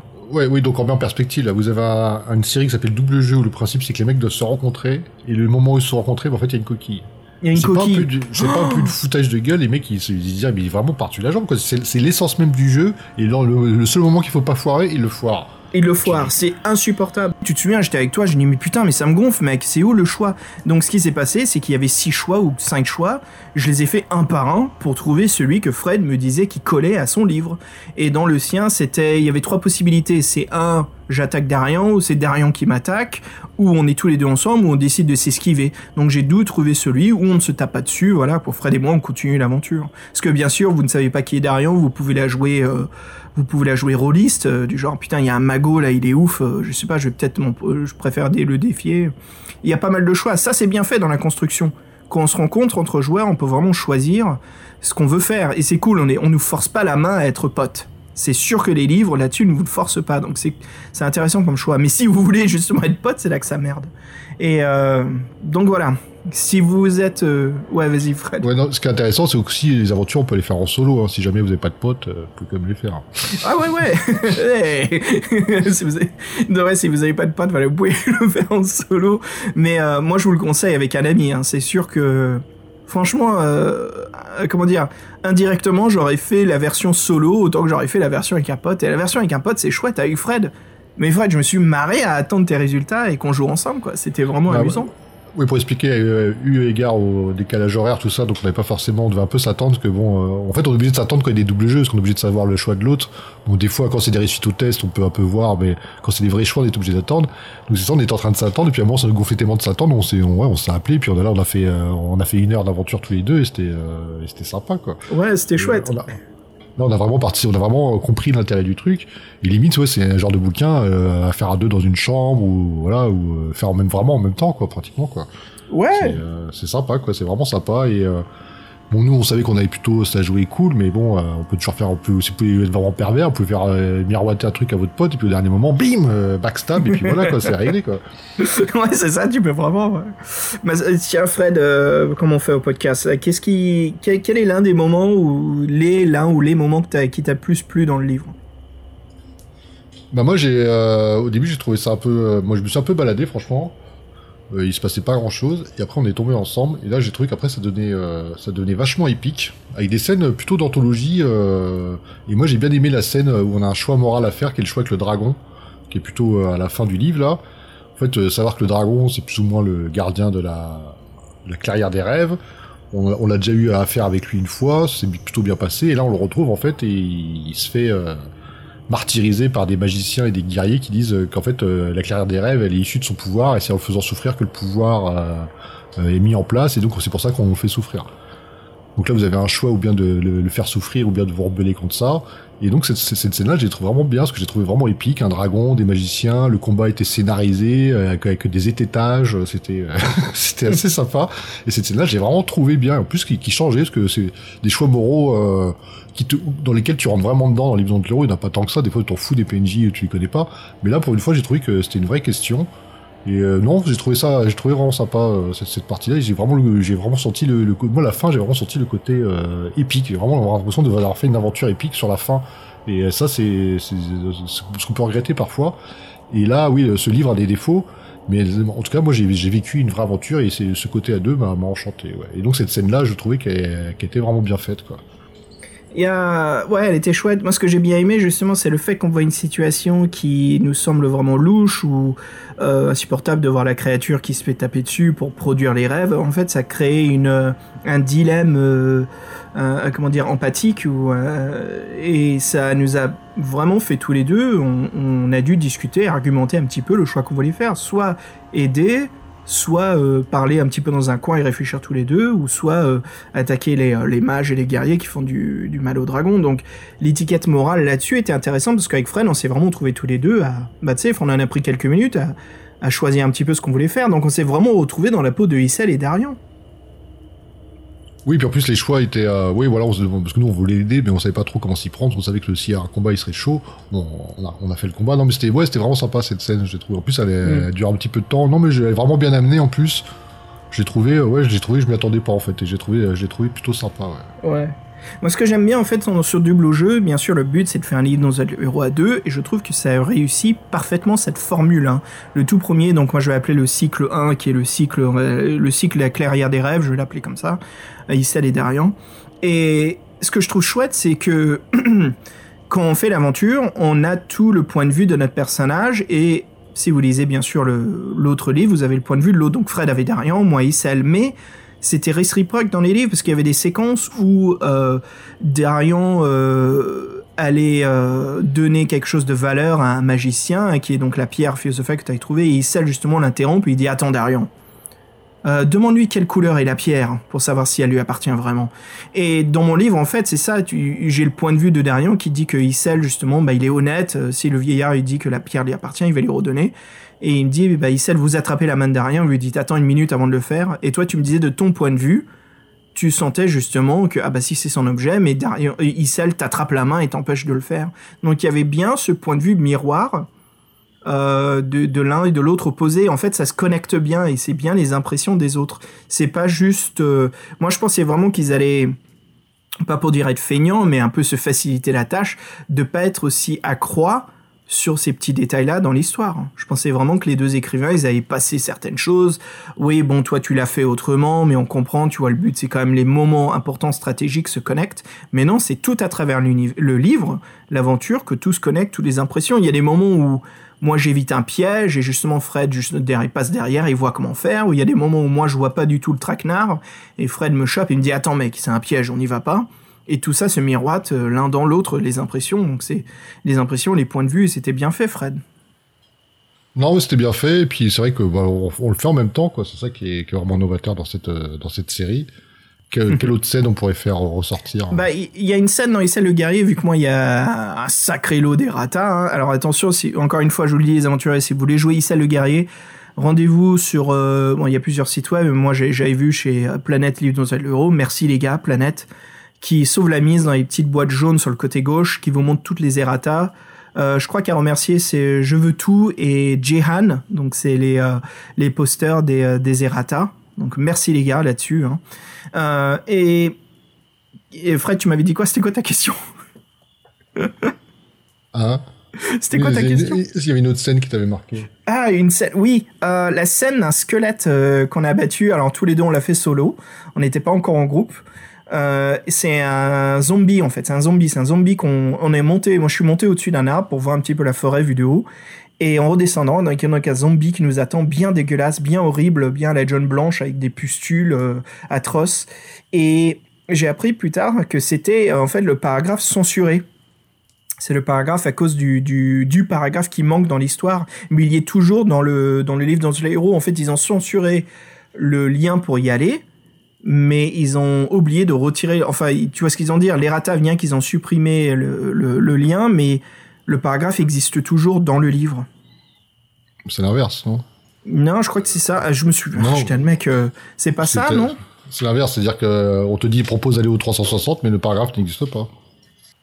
Ouais, c'est ça. Et pourtant, je suis allé sur une scène et j'avais lu que c'est euh, c'est cette scène en fait qui a été censurée dans la version française parce qu'ils trouvaient que c'était bien dégueulasse.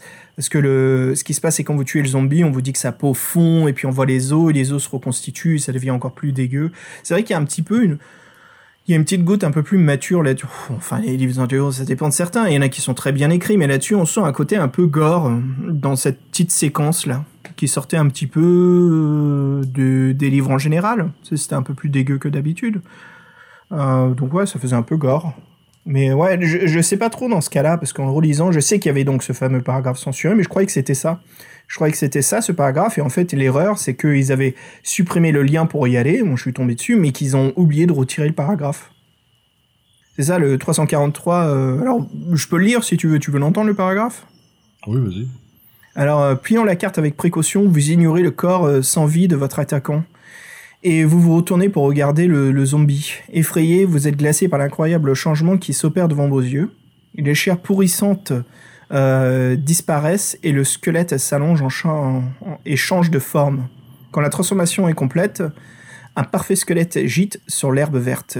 Il n'y a aucun signe des terribles blessures que vous lui avez infligées quelques instants plus tôt. Le crâne blanc vous sourit comme une accusation silencieuse, et vous décidez de quitter ces lieux au plus vite possible. Rendez-vous au 162. Donc je regarde un petit peu là ce que nous dit les euh, je, je veux tout, donc sur planète. Alors il nous dit ici, j'ai vérifié chaque paragraphe un, et- un à un. Bravo pour ça, mec. Et tous les renvois de la version française, enfin presque, ont été modifiés de façon à ne pas remarquer le décalage. C'était donc pas une errata, mais une censure. Voici le 343 que, vous ne- que nous n'aurons pas eu. Notre 343 est en fait le 344 si vous avez suivi. Ah Ah oui, la différence, Fred, c'est que toi, tu l'as fait en physique et moi, je l'ai fait en PDF. Donc peut-être la version PDF que j'avais avait donc le paragraphe manquant, le paragraphe censuré. Ah, je pourrais pas te dire. Euh, moi, je Bah ouais, j'ai pas, pas donc euh, je peux pas te dire. Ouais, donc et voilà, il nous dit après, malgré les efforts de Gallimard pour censurer ce paragraphe sans que cela se voie, pourquoi mystère, hein, il reste deux erreurs, celles qu'on en éveille ma curiosité et m'ont poussé à acheter le livre en anglais. Donc voilà. Mais euh, c'est bien le petit errata là-dessus. Mais le, ouais, dans le PDF que j'ai lu, donc il y est ce fameux paragraphe que je viens de lire hein, qui a été censuré. Pourtant, oui, bon, c'est un petit peu dégueu, mais ça va quoi. C'est pas, euh, c'est pas croyez bannière. Je veux dire, c'est pas l'horreur qui va donner des cauchemars au môme. hein. Enfin, avec certaines personnes, on ne sait pas, hein, ils adorent exagérer tout. Ouais, donc à part ce, ce, ouais, ce paragraphe euh, manquant. Après, une autre scène moi, qui m'avait plu, c'était vraiment euh, l'e- l'exploration de la forêt au début, quand Issel et Darian sont ensemble, et qu'on, par exemple, quand on arrive au monolithe, Fred, tu te souviens de cette séquence? Bah, c'est là où on se rend compte, ouais. Ouais, voilà, où il y a une fameuse... euh, Il y a une, comme une phrase philosophique qui était taillée dessus. Oui, il y a une, en gros que notre quête est, est vaine, mais c'est pas le seul, parce que moi j'étais déjà aussi tombé sur un magicien au début d'aventure qui me remet un objet, un objet magique et qui me dit qu'en gros que, que je devrais faire la, la, la longue voie, la voie difficile plutôt que la voie courte, que ce que je vais trouver va pas me plaire, mais bon, comme quoi faut pas écouter les vieux, hein, comme pas, comme pas écouter les profs de John Blanche, c'est la même chose. Ouais. et il y avait euh, et puis après ce qui était chouette, c'est vers la fin donc on quand on fait les séquences des rêves, il y avait une fameuse séquence de rêve où on se trouvait dans une salle à damier avec un trône au loin, il y avait donc un empereur ou un roi sur ce trône. Ou non, c'était un one, une espèce de vieillard endormi qui faisait, qui feignait de dormir et plus, on- plus on n'arrivait pas à se rapprocher de lui en fait. Et à chaque fois qu'on se rapprochait, il nous tombait une épreuve. Donc euh, au début, c'était une trappe, euh, une trappe euh, dissimulée. On, je crois qu'on a tous les deux réussi notre test d'agilité. Et même pour là, en fait, faut s'attendre que s'il y en a un des deux qui tombe, bah, l'autre le rattrape. Ou si vraiment les deux ont foiré, bah, je crois même que ça doit mettre sur une mort.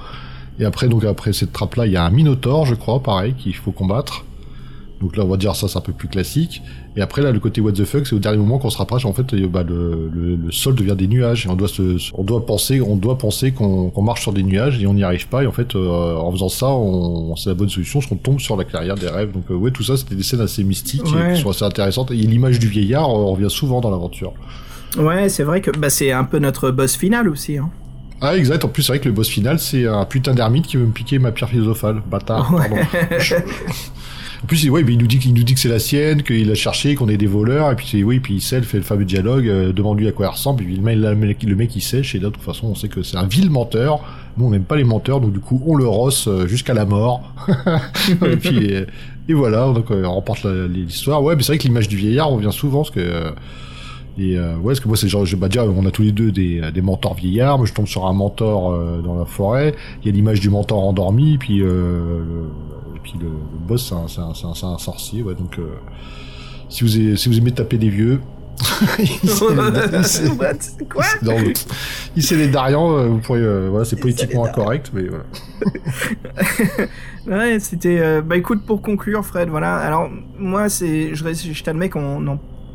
Peut-être que la, notre euh, section, là où on parle du livre, est un peu plus courte, mais j'ai trouvé l'aventure très très courte. Ah ouais, en fait, en fin de compte, elle est très courte. Mais en même temps, c'est pareil, parce que quand tu sais, à un moment, après le zombie, on récupère une carte, donc il parle de la grotte scintillante, ça je l'ai fait, l'obélisque, on y a été, source des miroirs, ça me parle pas, la Non cité plus. du peuple, ça me parle pas, cité du peuple des forêts, ça me parle pas, la barrière du Ça, sphinx, on y ouais. La barrière du sphinx, t'y arrives, mais c'est juste pour que le sphinx, il t'emmène... euh, Ah oui, on a oublié d'en parler de ça. Bah tiens, vas-y, euh, tu nous fais l'intro là-dessus. Qu'est-ce qui s'est passé? Bah oui, bah c'est vrai qu'à un moment, on est dans la, on est dans la forêt des gémissements, on trouve un sentier qui, on est pratiquement sûr qu'il nous emmène à la clairière derrière, on fait non, c'est trop facile. Après, il y a une espèce de grand mur végétal qui se dresse entre nous et la clairière, on fait mince. Et en haut de cette clairière, il y a une espèce de grand toutou, euh, qui est le sphinx. Et euh, en fait, euh, voilà, on est déjà tous les deux, et là, il nous pose une énigme. Moi, je crois savoir, euh, qu'est-ce qui vaut mieux, qu'est-ce qui est le, qu'est-ce qui est le, l'énigme, qu'est-ce qui a le plus de valeur? Je crois que est-ce que c'était l'argent, le pouvoir ou euh, la connaissance, donc j'avais Ouais, répondu la connaissance. et choisir, toi- ouais. ouais. Et toi, t'avais une info, t'avais une, Moi, c'était- similaire. euh. Ouais, c'est qu'est-ce qui est le plus important pour un roi C'était quelque chose comme ça, et je crois que c'était euh, l'intimidation, puissance, ou euh, le respect, ou le, le, le- la guide, euh, comment dire, la guidance Non, ça se dit pas C'était pas la dignité ta réponse La dignité, ouais. C'était ça, la dignité. Donc voilà, il faut. Si tous les deux, et c'est marrant parce que là, encore une fois, c'est un paragraphe double jeu, donc le fameux case verticale horizontale. Donc il y a plusieurs possibilités différentes, quoi. Il faut que soit l'un se trompe, l'autre l'est, ou l'inverse. Et puis, bah, avec Fred, on a eu du bol, on a, on a bien réussi tous les deux, quand on a eu la bonne réponse. On a eu du bol, on a eu du bol, on est très avisé, oui. Mais il y a eu des paragraphes où, en effet, où il y a. Avec qu'est-ce qui s'est passé après, c'est vrai, là, on monte sur la- le sphinx, c'est ça? Où il nous attrape puis, avec ses euh, griffes, ouais. Ouais, puis ils nous emmènent à la, ils nous emmènent à la clairière des rêves, et là, il là, c'est là où on tombe sur le dragon Belgath. Belgate, ouais. Et euh, je voulais te dire, en fait, ces moments-là où, tu sais, il y a des séquences où tous les deux, il faut qu'on réussisse. Il y en a un qu'on n'a pas réussi tous les deux, c'est quand il y a, vers la fin du livre, le monde est en train de se désassembler, les choses tombent, et il fallait sauter au-dessus d'un- vide.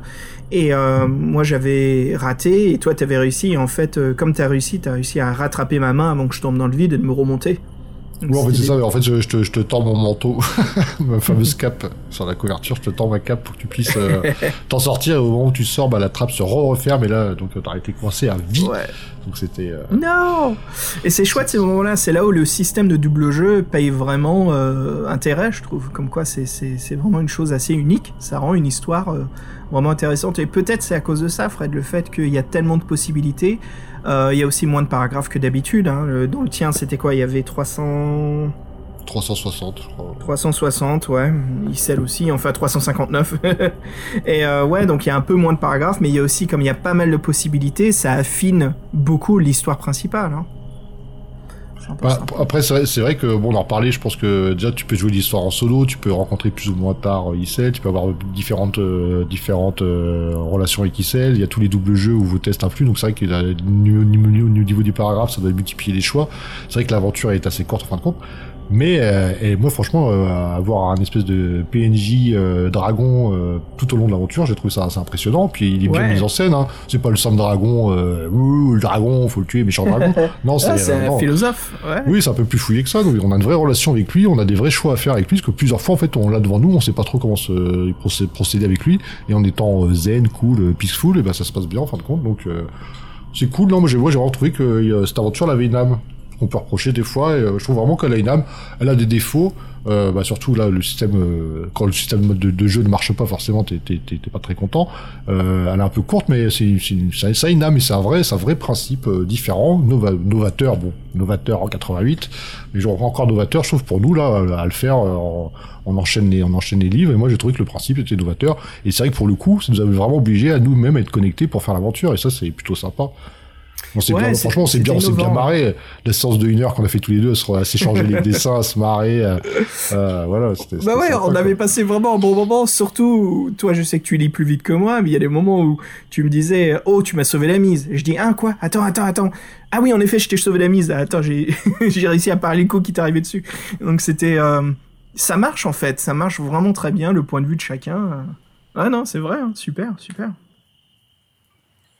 Bah donc euh, après avoir fait cette, première aventure du cycle, qu'est-ce qu'on, qu'est-ce que t'en penses toi? Bah écoute, pour le cycle de la clairière des rêves, moi je, je trouve que c'était une expérience inédite. Euh, vraiment, bon, pour esquiver les ratas, hein, j'en ai déjà parlé que ça m'a saoulé, mais bref.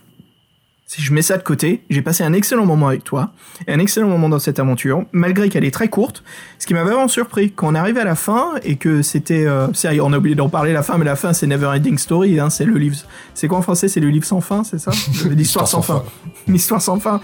C'est, j'entends le générique derrière, euh, The Never Ending Story. Na, na, na, na, On est tous les deux sur le, le dos de, de Belgate euh, à planer dans les airs, avec un petit, avec un petit cliffhanger, Fred, comme quoi à la distance on voit un autre dragon. Exact, ouais, qui lui rejoint le, le monde des dragons. En, fait, en plus, Belgate, il nous l'a vendu comme la, dernière saloperie sur Terre, hein, faut le savoir. donc, euh, ouais, et quand on le rencontre, c'est tout le contraire. hein, C'est, euh, euh, ouais, donc euh, ouais, c'était vraiment sympa ce- cette fin, mais ouais, c'est très court comme histoire, mais le système double jeu pour ce premier cycle m'a impressionné. Surtout quand toi tu me disais Fred ce qui se passe, et comme je disais tout à l'heure, ce détail en fait c'est la cohérence des actions, le fait que vous soyez ensemble, que vous vivez l'action ensemble, et le livre c'est très bien qu'il faut pas trop vous faire attendre pour trouver des choix. Et je crois qu'en fait si on, on regarde à travers tout cela, on comprend mieux le mécanisme du jeu, parce qu'il y a beaucoup de paragraphes où il y a qu'un seul choix.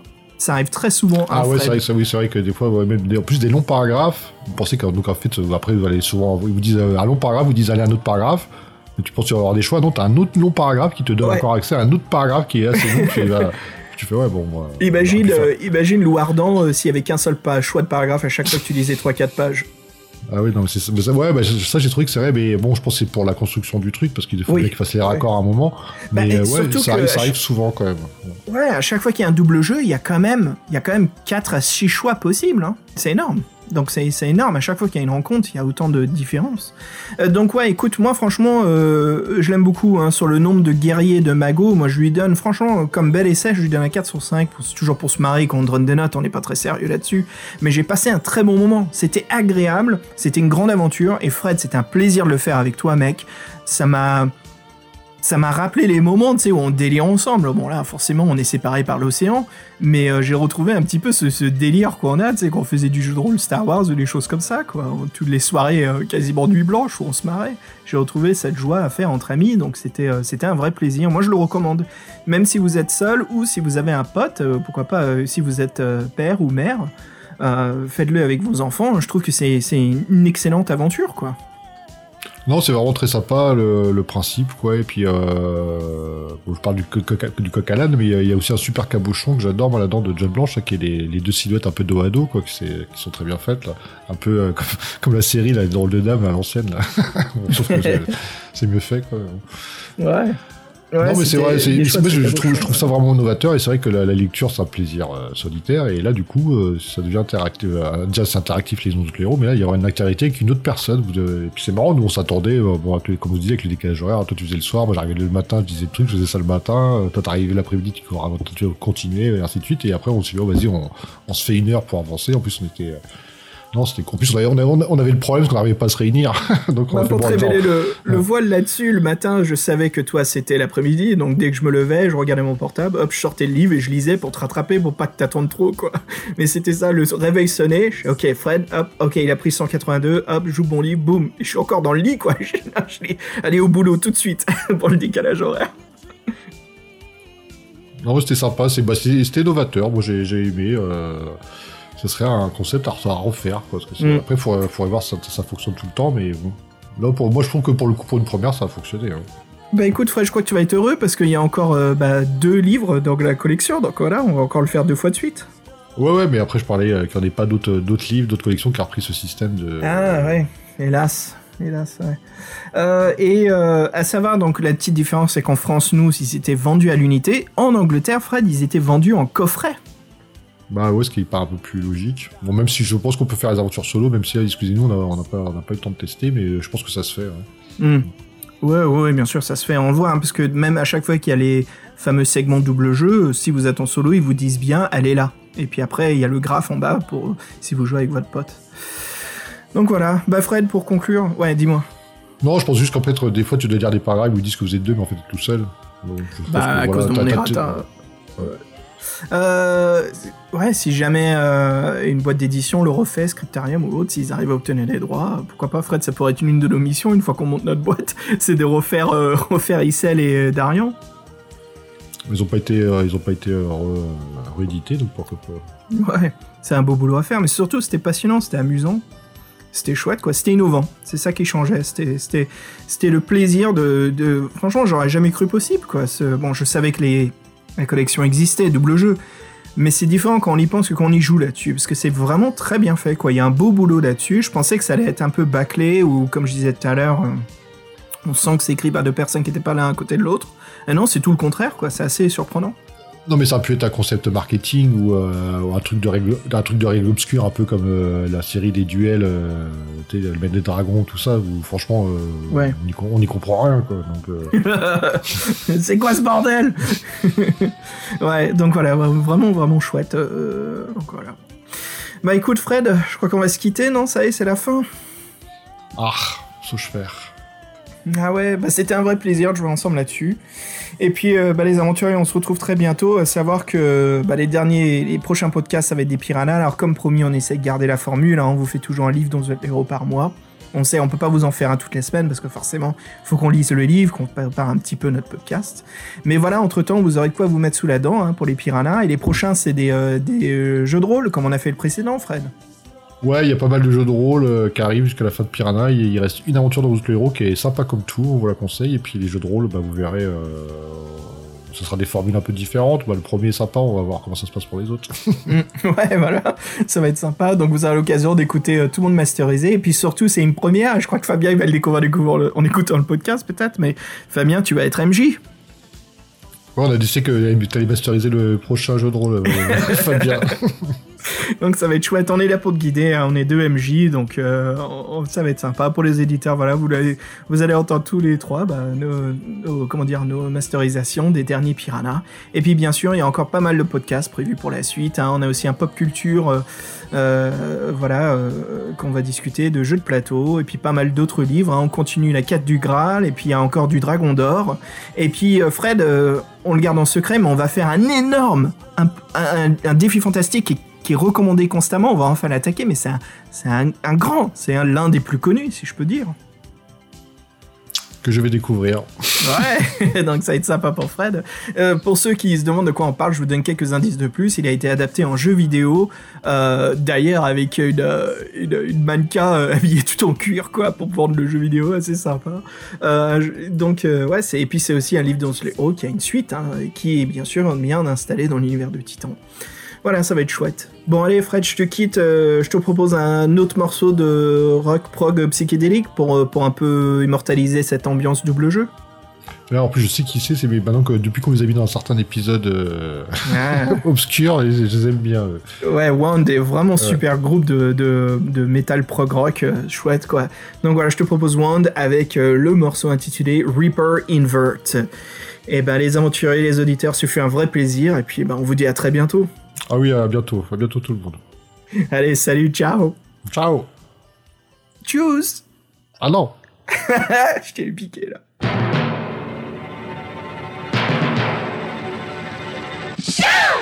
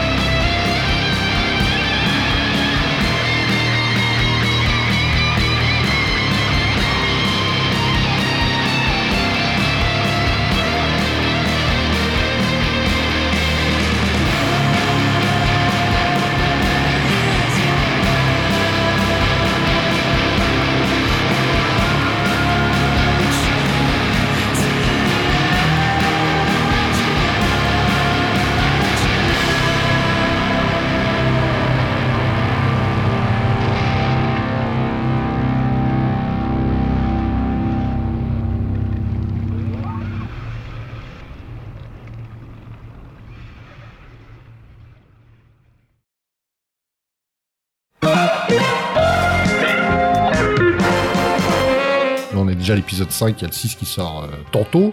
Ou non, le 6, euh, oui, le 6 il sort avant euh, cet épisode-là, donc c'est con ce que je dis. C'était pour ça.